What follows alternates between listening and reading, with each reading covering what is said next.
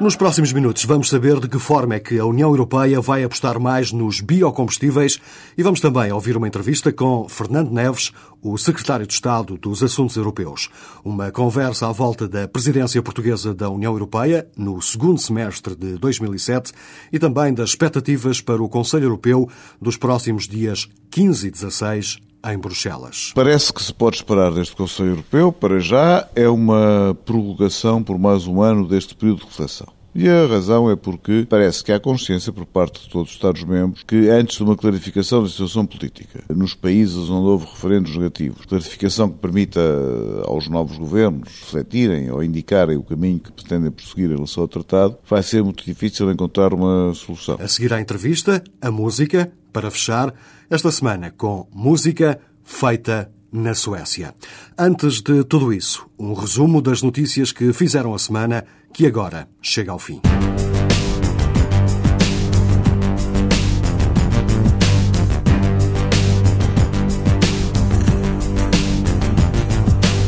2009 passa a ser o prazo limite para a elaboração e ratificação de um novo tratado europeu, uma data estabelecida durante o fim de semana no encontro informal dos ministros dos negócios estrangeiros dos 25 nos arredores de Viena. Ficou também acordado que o novo arranjo institucional da União Europeia vai deixar de ter a palavra Constituição e será apenas mais um tratado, uma mudança de nome que já tinha sido, aliás, sugerida por várias vozes, inclusive pela própria chanceler alemã. Tudo isto só deve ser oficialmente acordado nos próximos dias 15 e 16, quando os chefes de Estado e de Governo da União se juntarem mais uma vez em Bruxelas no Conselho Europeu que vai fechar a presidência da Áustria da União Europeia. Os ministros dos Negócios Estrangeiros chegaram a acordo sobre a data limite para resolver a crise, mas são ainda muitas as vozes dissonantes sobre o caminho que se deve seguir. Toda esta crise começou precisamente há um ano. A 29 de maio de 2005, os franceses foram convocados para um referendo sobre o Tratado para a Constituição Europeia e deixaram a Europa em suspenso quando os resultados foram divulgados e mostraram um claro não. Um não que acabou por ser mais expressivo do que apontavam a maior parte das sondagens. O não francês provocou a queda do primeiro-ministro Jean-Pierre Raffarin e a chegada a Matignon de Dominique de Villepin um novo Primeiro-Ministro que tem tido um ano, no mínimo, difícil, como recorda a seguir Sónia Gomes da Silva, correspondente da TSF em Paris. Os franceses não tiveram ainda tempo para debater as questões europeias, porque passaram este último ano embranhados em crises sucessivas. A crise dos subúrbios, que meteu a França em polvorosa no último trimestre de 2005, a revolta dos estudantes no início deste ano contra a precariedade laboral e o contrato de primeiro emprego, que durou cerca de dois meses e meio, e agora o pouco claro caso Clearstream. O não francês chegou na noite de 29 de maio de 2005. Dois dias depois, os holandeses faziam exatamente o mesmo. Hoje, um ano depois, ainda ninguém sabe muito bem o que fazer para dar a volta aos chumbos de franceses e holandeses. Foi preciso esperar pela noite e no final de nove horas de negociação para que os ministros do comércio dos 25 dessem finalmente por encerrada as negociações dedicadas à polémica diretiva dos serviços. O Parlamento Europeu já tinha dado luz verde àquilo que já foi a diretiva Bolkenstein, agora chegou a vez do Conselho Europeu dos Ministros. Colin McRavey, comissário europeu para o mercado interno, diz que não se esperava, há uns meses atrás, que o acordo fosse possível num tão curto espaço de tempo. I think very few people would have believed, uh, say, in the autumn of last year, uh, that we would, by the uh, end of May, have got uh, through the European Parliament, uh, turned around with a modified text, uh, dealt with by the presidency, and general agreement got with the council ministers a diretiva foi aprovada apenas com a abstenção da Lituânia. Agora, para o processo estar completamente fechado, ainda falta uma segunda leitura no Parlamento Europeu, mas aqui ninguém espera dificuldades e o texto deve passar de forma pacífica. O Tribunal de Justiça das Comunidades Europeias fez saber que anula o acordo feito entre a União Europeia e os Estados Unidos para que os países europeus fornecessem dados pessoais de quem viajasse para o território norte-americano.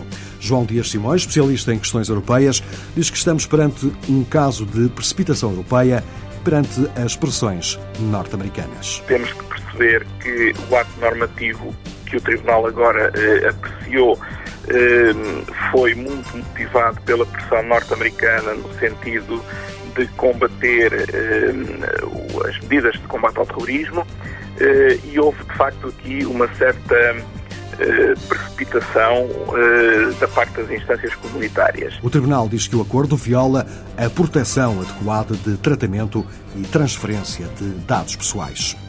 O debate sobre o Estado da Nação em Espanha acabou por ser transformado num debate sobre a política de imigração do governo de Madrid.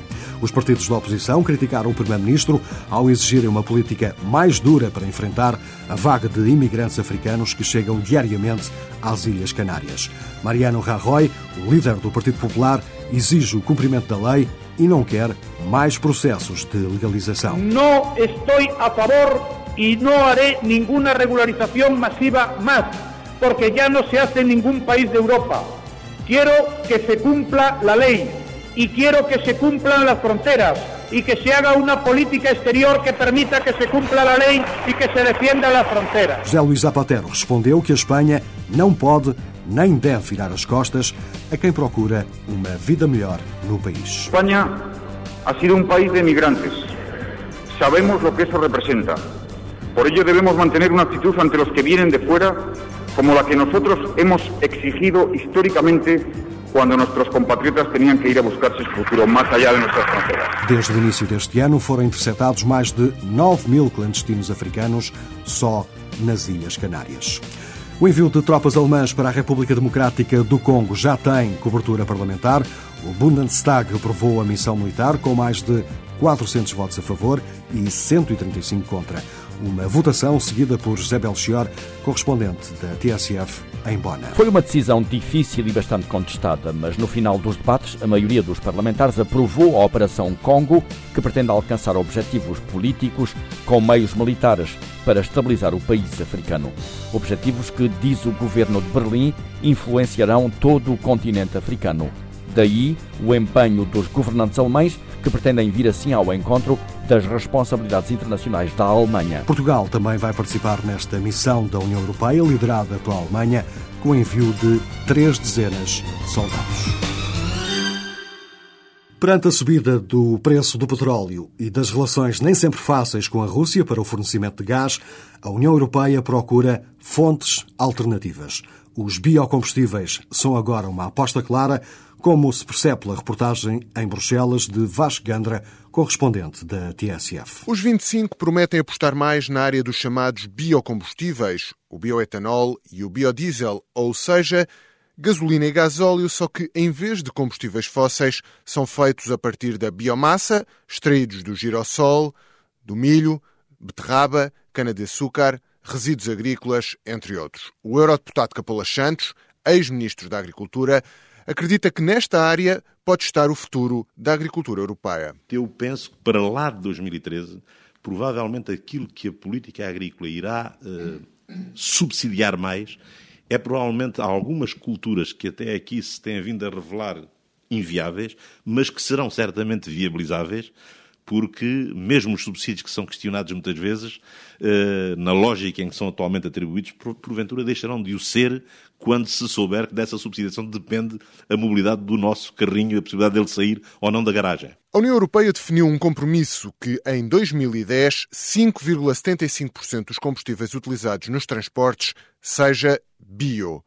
Os 25 querem reduzir a dependência energética face a terceiros, acentuada com a espiral dos preços do petróleo e a instabilidade geopolítica em certas regiões do mundo. Pretendem também desenvolver uma estratégia europeia comum para o setor da energia, reforçando a segurança do fornecimento e reduzindo as emissões de gás. Os biocombustíveis são, por isso, uma aposta se apoiada pelo desenvolvimento tecnológico e investimento financeiro. Para a Greenpeace, este setor tem um forte potencial, mas Nadia Ayama, da organização em Bruxelas, chama a atenção para outros fatores a ter em conta. Acreditamos que há um grande potencial em usar energia a partir da biomassa, como dizemos, isto é, utilizar restos de madeira ou álcool, como se utiliza bastante no Brasil, óleos vegetais, restos agrícolas, etc. No entanto, o Greenpeace acredita que é preciso haver controles ambientais rigorosos em termos de emissões tóxicas, tóxicas que não devem acontecer. Por exemplo, se você um, queimar restos agrícolas que contenham muitos agrotóxicos, né, isso deve ser controlado, o cultivo de, uh, de plantas geneticamente modificadas também não deveriam ser usados para esse fim. Alguns dos Estados-membros, como a Dinamarca e a Finlândia, estão já muito avançados na utilização da biomassa como fonte de energia e a Espanha é o maior produtor de bioetanol. No debate sobre a energia, os 25 tentam apontar para a diversificação das fontes, para o mix energético, ou seja, para a combinação das diferentes formas de energia. A União Europeia em busca de energias alternativas. A 1 de julho de 2007, Portugal vai assumir a presidência rotativa da União Europeia até dezembro do mesmo ano. E daqui a 11 dias, Bruxelas volta a ser palco para mais um Conselho Europeu que vai fechar a presidência austríaca. Eis os dois tópicos principais para a entrevista com Fernando Neves. O secretário de Estado dos Assuntos Europeus começa por dar conta do que pode sair da cimeira dos próximos dias 15 e 16. O que se pode esperar, o que parece que se pode esperar deste Conselho Europeu, para já, é uma prorrogação por mais um ano deste período de reflexão. E a razão é porque parece que há consciência por parte de todos os Estados-membros que antes de uma clarificação da situação política nos países onde houve referendos negativos, clarificação que permita aos novos governos refletirem ou indicarem o caminho que pretendem prosseguir em relação ao tratado, vai ser muito difícil encontrar uma solução. Qualquer solução sobre o tratado tem que ser tomada a 25, mas eh, temos aqui uma situação que não é fácil de encontrar o equilíbrio. Por um lado, temos 15 Estados que já ratificaram, mais um que manifestou a disponibilidade de ratificar, dois Estados que tiveram referendos negativos e, portanto, não estão em condições de ratificar o tratado, alguns Estados, pelo menos três, que manifestaram a intenção de realizar um referendo e que consideram que é muito difícil, nas presentes circunstâncias, submeter ao eleitorado um texto cujo destino é manifestamente incerto, e Estados que não indicaram ainda a sua disponibilidade ou não de ratificar. Tanto quanto eu sei, foi o próprio Ministro Freitas do Amaral que disse que este Conselho poderia ficar na história como sendo um dos poucos em que não seriam discutidos sonhos solenes, mas sim, de facto, a, a, a vida concreta das pessoas, os problemas concretos. Isso pode significar o quê? O que o Sr. Ministro quis dizer, e seria desejável que assim fosse, é que o Conselho vai constatar, provavelmente, que temos que encontrar um caminho para resolver o problema do tratado, mas não o podemos resolver em junho, e vai dedicar-se a dar atenção a questões mais concretas que possam resolver, eh, melhorar a, a vida dos cidadãos e corresponder às preocupações dos cidadãos nas áreas que foram identificadas, como o, o completar o mercado único, políticas de energia, políticas de educação, segurança, criação de emprego, etc. Portanto, podemos imaginar uma quinta-feira em que será anunciado vamos dar mais um ano em relação à Constituição e depois a, a sexta-feira habitual para discutir essas questões concretas? Ou é complicado pôr as coisas nestes termos? Feira para acordarem conclusões que reflitam as orientações do Conselho Europeu para que a União prossiga nesse caminho, que é um caminho que a União sempre trabalhou. Julgo que o que é importante salientar é que, de facto, a Europa não pode estar ocupada apenas em definir as grandes linhas da, jurídicas ou visão política para a Europa, que é importante que existam, mas que, que são conhecidas, tem que concretizar essa visão em medidas concretas que eh, sejam reconhecidas pelos cidadãos como úteis à sua vida. Isso, isso, é exatamente o que diz o Presidente da Comissão, que está na altura de termos uma Europa dos resultados e pararmos um pouco de discutir essas questões institucionais, que sendo importantes, não são, eh, não são não são fundamentais. Acha que, de facto, há abertura da parte dos 25 Estados, dos chefes de Estado e de Governo para que, de facto, isso possa acontecer? Eu creio que sim. Eu creio que sim, porque creio que é uma necessidade premente. Aliás, fomos, uh, aprovámos esta semana a Diretiva de Serviços. Pode ser um passo em frente muito importante para a construção europeia, que pode criar condições que melhoram o acesso ao mercado de serviços das empresas de todos os Estados-membros, que vai no sentido justamente de completar o mercado interno na área dos serviços, que é uma área que até agora tem estado arredada do mercado único e que representa 70% da economia da União Europeia, eu julgo que há eh, metas que permanecem, que vêm desde o Tratado de Roma e cuja aplicação, cuja realização vai de facto ao encontro das principais preocupações europeias. Julgo que o mercado único, o mercado interno, encerra enormes potencialidades que ainda não, são, não estão totalmente exploradas e que é o nosso papel avançar no sentido de tomar as medidas necessárias para que esse mercado único seja, seja completado. Mas não acha que, de facto, se tem perdido demasiado tempo a discutir questões institucionais em vez de, de ir para, para as questões da Europa dos resultados, como, como fala uh, Durão Barroso? Em primeiro lugar, acho que a Europa tem resultados já notáveis, assinaláveis, sem, sem paralelo, aliás, provavelmente na história da Europa, em termos dos benefícios que trouxe para os cidadãos. Depois há... Mas o problema é que, pelos vistos, os cidadãos não têm consciência disso. Porquê? Eh, pois, isso é um risco muito grande que a Europa corre, isso é um perigo muito grande, porque se os cidadãos tivessem memória histórica, facilmente poderiam ter consciência dos enormes benefícios que a União Europeia lhes trouxe e, sobretudo, ter consciência do perigo enorme de haver um retrocesso nesse processo e que a Europa se volta a parecer com a Europa da primeira metade do século XX e não com a Europa da segunda metade do século XX. Isso é um risco muito grande que exige, de facto, de todos os governos, esclarecimento, uma comunicação clara daquilo que é a Europa. Por isso, a União Europeia se tem preocupado tanto com o problema do aquilo que se resolveu designar como comunicar a Europa. Isso pode ser verdade, mas de qualquer maneira a estratégia de comunicação que foi definida pela, comissária eh, Wallström, pelos vistos, não, dá a funcionar. Ainda esta semana eh, vimos uma sondagem publicada pelo jornal European Voice que diz que 82% dos europeus sentem que não há comunicação entre as instituições europeias uh, e, e, os cidadãos. Há pouco falava da importância que a União Europeia teve no passado e que não há uma perspectiva histórica. Tínhamos a paz como efeito mobilizador e conseguiu-se. Agora, que fator de mobilização é que se podia arranjar para convocar os europeus para este projeto? Primeiro, eu acho que a paz continua a ser um fator mobilizador muito forte e era necessário que as pessoas compreendam que a paz não está garantida, só estará garantida se todos os dias lutarmos por ela e é no quadro europeu que nós podemos melhor preservar a paz na Europa. Aliás, não é preciso ir muito longe para encontrar ausência de paz. Na própria Europa, em regiões que ainda não aderiram à União Europeia, há situações de conflito latente ou de conflito aberto nas fronteiras leste, nas fronteiras sul, nas fronteiras sudoeste da Europa, sudeste da Europa, peço desculpa, a situação é eh, uma, quase generalizada de situações eh, muito graves, eh, se não em termos de paz, pelo menos em termos de estabilidade. Na reunião deste fim de semana em Viana dos Ministros dos Negócios Estrangeiros foi decidido, de alguma forma, deixar cair a palavra Constituição e estabelecer 2009 como a data limite para fazer uma, o, as novas regras institucionais. Não acha que pode ser, de facto, um truque para as pessoas, como muita gente já diz, que é deixar cair a palavra e continuar mais ou menos com o mesmo texto? Talvez a ideia de chamar Constituições de Tratado, que efetivamente não é uma Constituição, é um tratado. É uma ideia generosa, é uma ideia visionária, mas provavelmente um bocadinho prematura.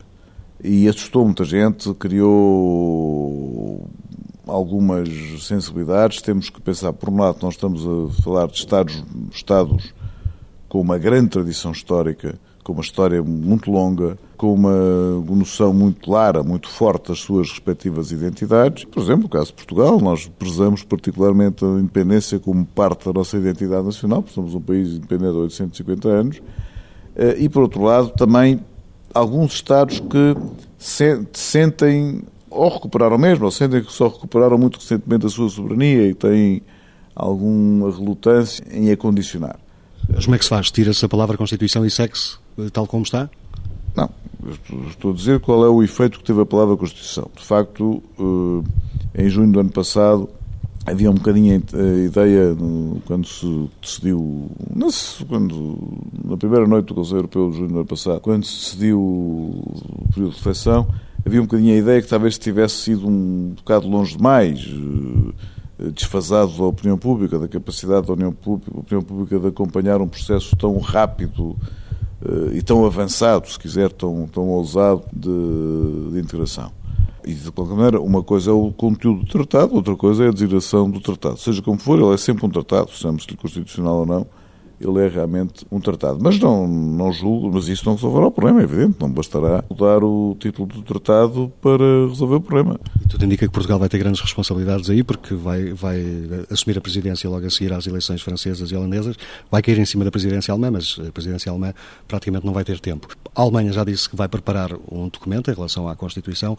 Depois, com a presidência portuguesa, como é que isso vai funcionar? Vai trabalhar em cima das propostas eh, alemãs?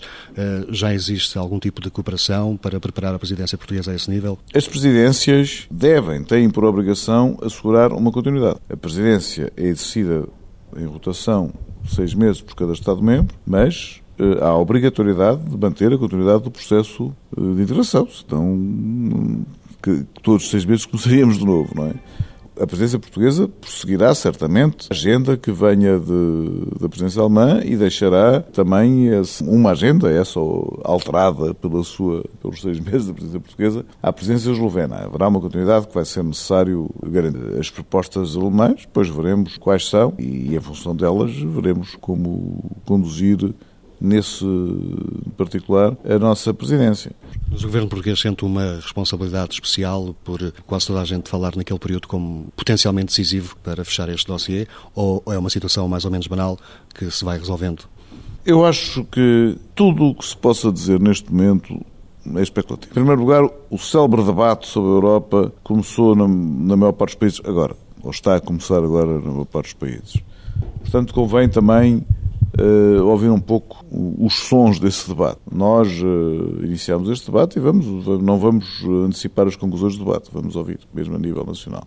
Isso, isso será importante também para nós depois definirmos como proceder. Então, se a Constituição à parte, o que é que já está previsto em termos de presidência portuguesa? Quanto às cimeiras, sim, há conhecimento. Nós vamos ter quatro cimeiras durante o segundo semestre de 2007. A cimeira UE-Rússia, eh, que ocorre no momento em que o acordo de associação e patriado com a Rússia chega a um, a um, ao fim, o atual acordo termina em 1 de dezembro de 2007 e embora já haja acordo para o prorrogar, caso no novo acordo não seja até lá terminada, naturalmente que, que, que será bom, se, se, for possível, concluir essa negociação de forma que o novo acordo possa entrar em vigor ainda em 2007. Temos a cimeira UE-China, temos a cimeira UE-Ucrânia e temos a cimeira UE-Índia, que é uma coincidência feliz que calha na nossa presidência, porque a primeira cimeira UE-Índia foi uma iniciativa portuguesa no ano 2000 e essas cimeiras terão lugar uh, todas nos países terceiros, porque elas alternam. Como se sabe, exceto a Rússia, que terá lugar em Portugal. Ou é a África, ainda não é desta vez? Nós estamos a desenvolver todos os esforços para que seja possível que a Cimeira UE África tenha lugar durante a nossa presidência. O que está decidido, em relação à Cimeira UE África, está decidido que será em Lisboa. Independentemente de ser. Foi decidido na Cimeira do Cairo que a próxima Cimeira seria em Lisboa. Independentemente de calhar ou não durante a presidência portuguesa. Uma última questão sobre a qual eu gostava de ouvir a sua opinião. Esta polémica à volta do Parlamento de Estrasburgo, Bruxelas, deve-se acabar com Estrasburgo, não, não, se deve. O que é que acha? Acha que faz sentido a existência de dois Parlamentos? Faria mais sentido só ter um? Seria mais barato? Politicamente pode ser complicado? Acho que qualquer presidência quererá evitar discutir esse tema durante o seu mandato, porque se há tema delicado e difícil de resolver no quadro da União Europeia, é o das sedes das instituições. A polémica à volta da localização do Parlamento Europeu, um assunto que fica com desenvolvimentos garantidos numa próxima emissão do Semana Europa. Chegamos assim ao último andamento, como sempre, para o fecho, a música. Esta semana, um disco que ganhou a distinção de Álbum do Ano na Suécia. É de um senhor com um nome nada sueco. Chama-se José González. Críticas Sugestões e perguntas podem ser enviadas para o e-mail semanaeuropa.tsf.pt. Boa tarde, até para a semana. One night to be confused, one night to speed up truth. We had a promise made for hands and then away, both under influence. We had divine said to know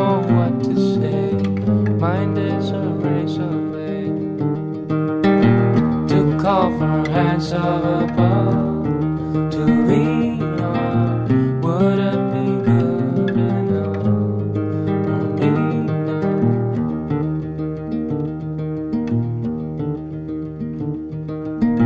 One night of magic rush, the start a simple touch. One night to push and scream,